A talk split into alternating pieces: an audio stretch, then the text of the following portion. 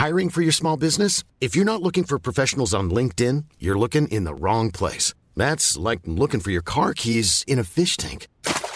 LinkedIn helps you hire professionals you can't find anywhere else, even those who aren't actively searching for a new job but might be open to the perfect role. In a given month, over 70% of LinkedIn users don't even visit other leading job sites. So start looking in the right place. With LinkedIn, you can hire professionals like a professional. Post your free job on linkedin.com slash people today. When you make decisions for your company, you look for the no-brainers. If you have a lot of mailing to do, stamps.com is the ultimate no-brainer. Use the stamps.com mobile app to mail everything you need to keep your business running with up to 89% off USPS and UPS. Make the same no-brainer decision as over 1 million other businesses with stamps.com. Use code program for a special offer. That's stamps.com, code program.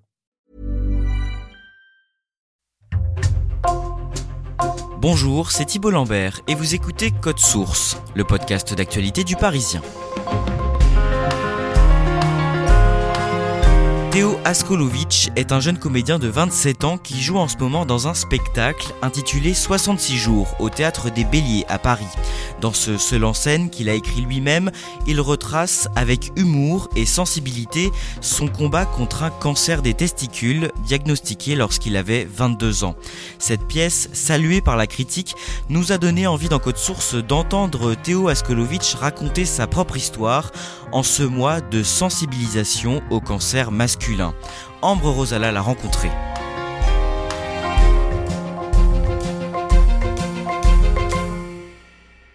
Et ça, c'est au présent. Étrangement, j'étais bien. C'est trop bizarre. Théo Askolovic est en train de préparer un tout nouveau spectacle dans lequel il dirige trois comédiens. Tu refais juste la- les deux dernières phrases? Ouais. On enchaîne avec le. Je lui reproche toujours de ne pas m'envoyer de texto, mais d'appeler, puis de rappeler jusqu'à ce que je lui réponde. Je le rencontre au moment d'une répétition au théâtre de l'Odéon dans le 6e arrondissement de Paris. Est-ce que ça peut t'agacer un poil plus? Ah, ça peut m'agacer direct. On reprend? Attends que je baisse un tout petit peu la musique, Malou, ça te donnera ton top pour euh, commencer. Il a 27 ans, il porte un pull noir avec une chaîne en argent par-dessus et une casquette, et il dirige ses comédiens de manière très décontractée en fumant sa cigarette électronique. Il m'explique qu'en plus de la préparation de cette pièce, il continue de jouer tous les dimanches soirs, 66 jours, le spectacle qu'il a écrit pour raconter son cancer. le spectacle il marche bien quoi et ça continue de jouer ça s'arrête pas c'est une belle histoire c'est franchement je, suis un peu surpris euh, du truc et puis ça m'a ouvert euh, plein de portes d'écriture c'est sûr que plus tu vis des trucs plus t'as des trucs à raconter et euh, les épreuves de la vie les obstacles les ci les ça ça te donne juste de la matière à penser à réfléchir quand on joue quand on écrit et tout donc euh, je me dis que finalement c'était c'était pas si mal ce concert Théo est né à Paris le 27 avril 1995 et il grandit en étant très proche de sa famille, sa grande sœur Camille, son père qui est journaliste et sa mère qui travaille à SOS Racisme. Et enfant, il n'a qu'une seule passion, Le foot, le foot et le foot. J'en faisais, j'en fais toujours.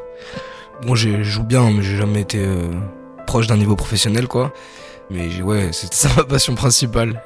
Puis non, après j'en ai plein. euh, moi, j'aime la littérature, j'aime les films, euh, j'aime la musique. euh. J'avais plein de passions, quoi. Mais ma passion, c'était un peu le foot, ouais. En juillet 2009, quand il a 14 ans, sa mère subit une banale opération, mais elle ne survit pas. Son décès soudain est très brutal pour Théo, son père et sa sœur. C'était une épreuve difficile. Et bah du coup quand ma mère elle est décédée, on m'a un peu envoyé faire du théâtre pour euh, essayer de me canaliser tout ça. Mais euh, c'était pas trop mon truc moi. euh.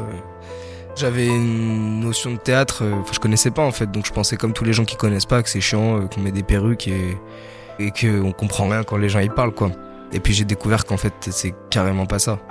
Quand je suis sur scène, je me sens bien, euh, je me sens bien, je me sens libre, je m'amuse. Mais, euh, mais c'était pas une vocation, quoi. Théo obtient son bac et comme il ne sait pas vraiment quoi faire comme étude, il s'inscrit au cours Florent, la célèbre école de comédie. Ça se passe très bien et ses professeurs lui disent qu'il peut envisager de devenir comédien et d'en faire un métier. Il intègre alors une école nationale de comédie à Agnières-sur-Seine en région parisienne et il joue dans ses premières pièces. J'avais déjà tourné un peu, j'avais fait un spectacle qui était mon premier spectacle, en fait, plus ou moins professionnel, qui avait pas mal tourné, donc ça m'avait fait découvrir un peu l'idée que c'était possible de gagner de l'argent avec ce travail. Donc j'avais pas mal fait ça. Ouais, ça, ça marchait bien. Je commençais à travailler, j'étais rentré dans une école, euh, Passer des auditions, des castings, des trucs. ça se passait bien, quoi. J'étais tout, tout content. En 2018, Théo a 22 ans et il est en première année de son école de comédie. Un soir, alors qu'il joue une pièce, il ressent une vive douleur aux testicules, mais il ne s'inquiète pas plus que ça et il va se coucher.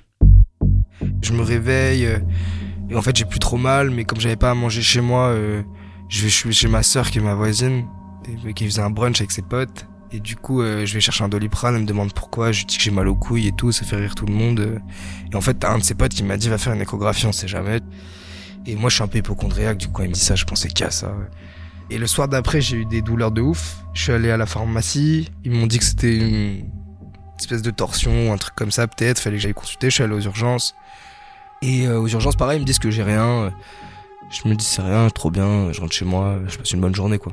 Malgré le diagnostic rassurant des médecins, le père de Théo s'inquiète. Il lui prend un rendez-vous chez l'urologue et Théo s'y rend. L'urologue, elle me dit que j'ai rien, mais elle me dit on va faire une écho quand même. Et à la tête de la meuf qui faisait l'écho, j'ai capté que c'était pas une infection.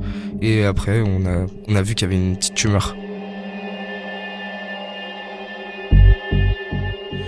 Ça fait un choc, euh, mais euh, je, je me sentais pas forcément très en danger. Mais bon, je dédramatisais un peu aussi pour me rassurer. Tu vois, je me disais j'ai une grosse grippe et tout. Surtout le plus rude dans cette situation, c'est que c'est que toi, t'as pas la main dessus et moi, ma famille, ils étaient trop mal. Et ça, c'est vraiment le plus rude.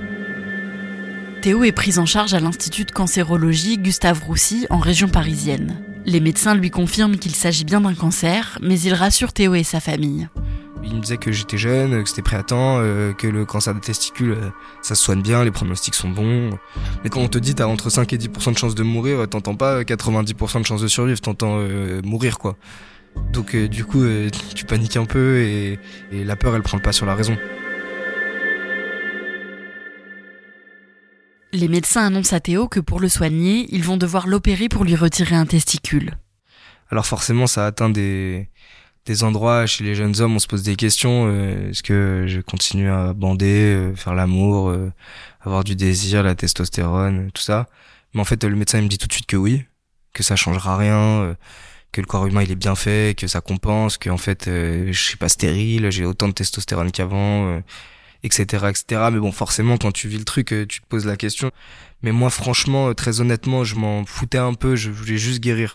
Théo est opéré en avril 2018, ça se passe bien, et les médecins lui disent que ça devrait suffire à le guérir.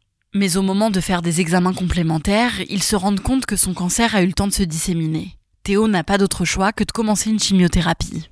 Il doit arrêter le théâtre et le spectacle dans lequel il joue doit continuer sans lui. Pendant sa chimiothérapie, Théo alterne des périodes d'une semaine pendant lesquelles il est perfusé tous les jours à l'hôpital, puis il rentre chez lui pendant 15 jours. Il commence à perdre ses cheveux et ressent rapidement les effets secondaires du traitement. C'était tellement fort que j'avais plus de défense immunitaire. Moi j'ai tout eu, euh, j'ai vomi, nausées, euh, des acouphènes. Euh. Mais surtout, genre, t'es dans un corps qui a plus de force, quoi. Moi, j'avais tellement peur, tu vois, qu'en plus de tout, j'avais une espèce de boule de nerfs là. Concrètement, ce qui m'a fait tenir, c'est que j'avais pas envie de mourir, quoi. Dans sa chambre d'hôpital, il supprime ses réseaux sociaux parce que ça le rend triste de voir que la vie continue sans lui à l'extérieur. Et il commence à se sentir seul. C'est une petite chambre trop nulle, là, avec un lit, une télé, une salle de bain. Ouais, tu te sens seul. T'es seul parce que toi, que t'es malade tout seul. Mais à côté de ça, j'étais archi entouré. J'ai une famille qui était très très présente. J'ai des amis qui étaient présents. Enfin, pas tous, mais il y en a qui étaient là. Mais surtout ma mif, incroyable. Tous les jours. Mon père, tous les jours. En juin 2018, quelques semaines après le début de sa chimiothérapie, la Coupe du Monde de football commence. Théo ne rate aucun match, souvent depuis sa chambre d'hôpital, et il commence à faire des paris avant chaque match de la France, et c'est ce qui l'aide à tenir. Je me dis si la France elle gagne, je guéris, si la France elle perd, c'est pas très grave tu te rassures comme tu peux, tu t'accroches à des trucs. Euh. mais bon, euh, tu vois, ce genre de pari, tu peux les refaire mille fois. Tant que t'as pas réussi, de toute façon, tu le referas. Donc, euh, je me dirais, si la France avait perdu, j'aurais dit, bon, bah, si l'Argentine gagne, je guéris. Et s'ils avaient perdu, j'aurais dit, bon, bah, si la Belgique gagne, je guéris. Comme ça, tu sais que tu vas guérir à la fin. L'équipe de France de football se qualifie jusqu'en finale, qui doit avoir lieu en juillet. Théo termine sa chimiothérapie quelques jours avant cette finale contre la Croatie, mais il doit rester sous surveillance à l'hôpital le temps qu'il aille mieux. Moi, c'était impossible que je la regarde à l'hôpital. Et donc, du coup, pendant une semaine, euh, je négociais mon départ. Je mettais des maillots de l'équipe de France tous les jours pour qu'ils comprennent bien. euh. Quand ils venaient me voir, ils me disaient ça va. Je leur disais oui. Quand je vomissais, je les appelais pas pour m'aider, je cachais. Ouais, je dis alors on peut sortir, c'est comment? Alors, c'en est où? Ouais, ouais, tous les jours, tous les jours. Les médecins finissent par accepter et Théo sort définitivement de l'hôpital le 15 juillet 2018, le jour de la finale de la Coupe du Monde de football. Il déjeune avec son père et sa sœur en sortant de l'hôpital avant d'aller regarder le match tous ensemble chez sa sœur. Et l'équipe de France devient championne du monde. Match magnifique Allez les Bleus Allez la France, Mbappé On t'aime C'était incroyable À un moment, on n'y croyait plus, mais c'était génial On est trop contents, suis sorti un peu avec mes potes et euh, très vite je me suis dit waouh waouh waouh je suis allé me coucher genre j'étais trop fatigué. Mais j'étais ouais j'étais trop content j'étais même un peu triste. Parce que je me suis dit ah, je peux même pas kiffer vraiment cette finale de Coupe du Monde. Théo rentre se coucher et dès le lendemain matin, il prend le train pour Avignon où sa troupe de théâtre doit jouer la prochaine date de son spectacle. c'est un spectacle que j'adorais j'avais pas du tout envie qu'on le joue à ma place. Et puis j'avais fini mes chimios euh, du coup euh, une semaine avant donc déjà je commençais à récupérer un peu donc euh, ouais je suis allé le lendemain j'ai joué ouais deux jours après un truc comme ça je me sentais pas très beau euh, bah j'étais chauve euh, mais je me sentais bien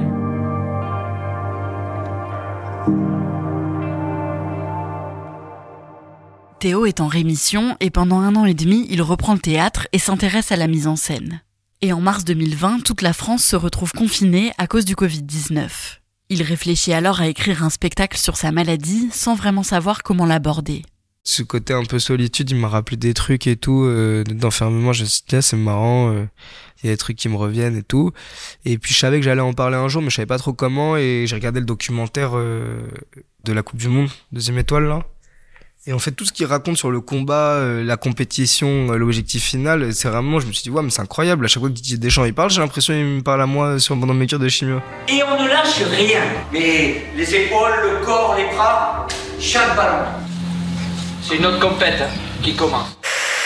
Et euh, ouais, confinement, j'ai commencé à gratter un peu. Et donc euh, au début, je, je me disais pour écrire, faut trouver des trucs universels et tout, faut que tout le monde se sente concerné. Mais en fait, c'est mon père qui m'avait dit cette phrase. Il m'avait dit plus tu seras sincère et plus tu parleras de toi, plus tu parleras des gens. Et en fait, il avait, il avait raison, je crois, parce que le cancer, c'est un cadre euh, pour faire des blagues et raconter un peu ce que c'est le rapport à la mort, à la famille euh, et des trucs qui nous qui nous concernent tous, quoi. Théo écrit son spectacle 66 jours, un seul en scène sur sa maladie, en moins d'un mois.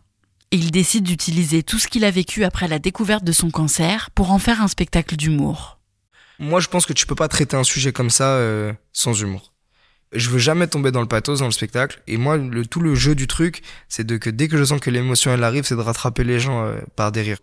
Et chez Molière, Shakespeare et tout, tout ce qui est drôle, c'est le désarroi et la détresse des personnages. Donc en fait, euh, là, c'est ce qui arrive à mon personnage dans le spectacle. Et donc je vais pas le jouer en mode avec des violons, etc. Mais quand je raconte la congélation de sperme avec les infirmières qui parlent trop fort et tu sais pas comment faire, euh, ou euh, je sais pas les urgences avec des gens qui vomissent, qui ont des gommes coincées dans l'oreille, etc. C'est que des viviers de blagues trop bien, donc j'avais trop envie de m'en servir. Je me dis, si on gagne, je guéris. Et si on perd, ah, on perd. hein. non, je sais que c'est absurde. À croire que Messi c'est le cancer et Mbappé c'est la chimio. Théo joue d'abord son spectacle au Festival d'Avignon et on lui propose de jouer à Paris au Théâtre des Béliers à partir d'octobre 2022. Le spectacle marche plutôt bien et il reçoit de très bonnes critiques dans la presse et beaucoup de messages de soutien sur les réseaux sociaux. J'ai commencé à recevoir voilà les messages sur Insta de gens qui étaient malades, de ci, de ça, euh, qui me disaient ça fait grave du bien, merci et tout ça. Je, je discutais avec eux, je leur répondais et tout, c'était trop cool. Et tant mieux, mais je veux pas sauver des vies, j'ai pas du tout cette mission-là. euh. Je veux surtout pas être un porte-parole euh, de quoi que ce soit. Moi j'ai vécu mon truc dans mon coin, d'ailleurs j'avais un cancer qui se soignait bien, euh, je suis chanceux, je suis pas du tout un survivant ou... Mais par contre, si mon spectacle il peut servir à faire du bien à des personnes, c'est trop bien et je suis trop content. Ça a changé beaucoup de choses pour vous la maladie?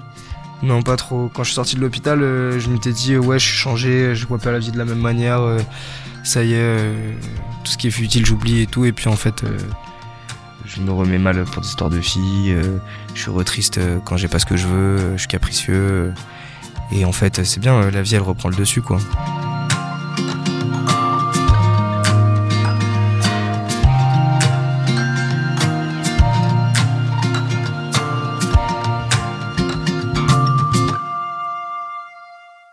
Ambre, aujourd'hui, est-ce que Théo est complètement guéri?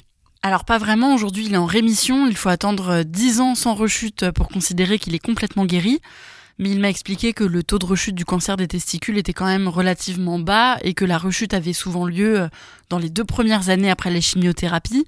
Aujourd'hui, ça fait un peu plus de 4 ans qu'il a terminé son traitement. Il continue euh, de faire des examens de contrôle tous les ans, mais ses médecins lui ont dit qu'il n'avait pas à s'inquiéter parce que euh, le taux de rechute était quasiment nul. Ce cancer des testicules, il touche combien d'hommes en France?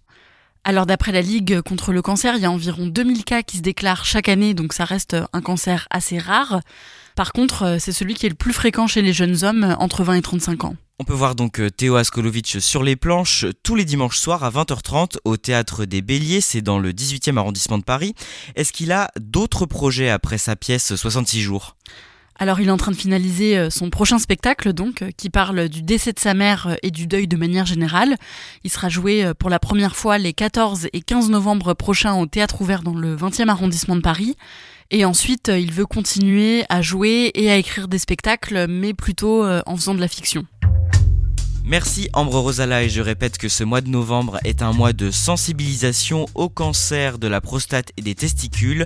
Plus d'infos sur Movember m o v e m b e rcom Cet épisode de Code Source a été produit par Raphaël Pueyo et Clara Garnier Amourou, réalisation Pierre Chaffanjon. Code Source, c'est le podcast d'actualité du Parisien. N'oubliez pas de vous abonner sur votre application audio préférée pour n'en rater aucun. Si vous voulez nous écrire, c'est possible sur Twitter, at Code Source, ou bien directement à cette adresse, codesource at leparisien.fr.